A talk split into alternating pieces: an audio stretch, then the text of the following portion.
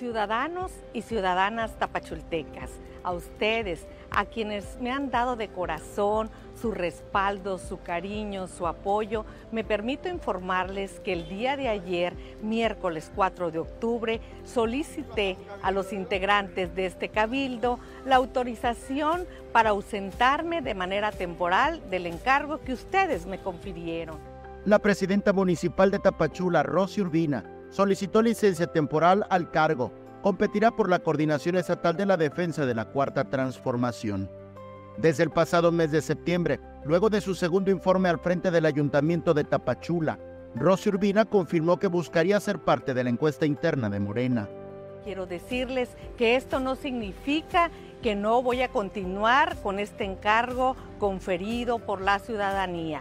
Sin embargo, es una oportunidad, un momento histórico para poder seguirle sirviendo a todas y a todos los chiapanecos. Según encuestadoras, Rosy Urbina, militante y fundadora del Movimiento de Regeneración Nacional, ha sido considerada de las mejores presidentes y presidentes municipales aprobados en México.